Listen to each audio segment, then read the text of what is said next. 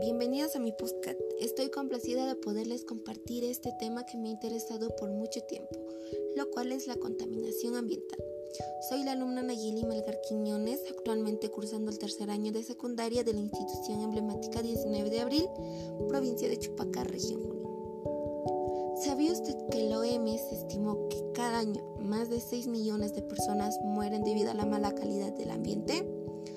Como bien sabemos, uno de los efectos que trae esta crisis mundial provocada por la COVID-19 es su efecto en la contaminación ambiental, lo cual se fundamenta por emisiones de gases nocivos de ciertas industrias y de los tubos de escape de los autos y la generación excesiva de electricidad. Por esta razón, los ciudadanos y ciudadanas debemos ser responsables y conscientes con el cuidado del medio ambiente. Responsabilidad y conciencia implica, las acciones positivas tanto personales como familiares, familiares que practicamos todos los días. Mi familia y yo nos preocupamos por mi país y por nuestra salud y por nuestro planeta.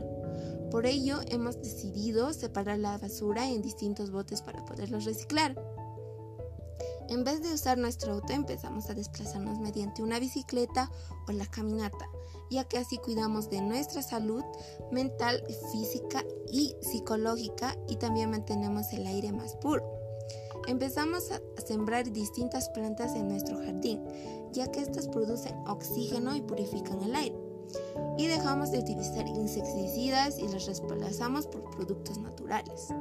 Sin embargo, nos dimos cuenta que nuestras acciones no serán suficientes para contribuir al mejoramiento de la calidad del aire, suelo fuerte y agua pura y limpia.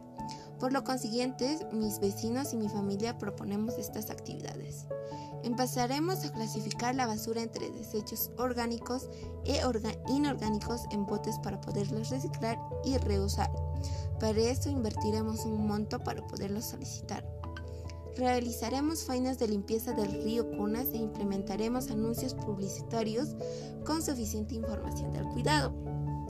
Comunicaremos mediante las redes sociales la información del aire, el agua y el suelo como nuestra principal fuente de necesidad de nuestra sociedad.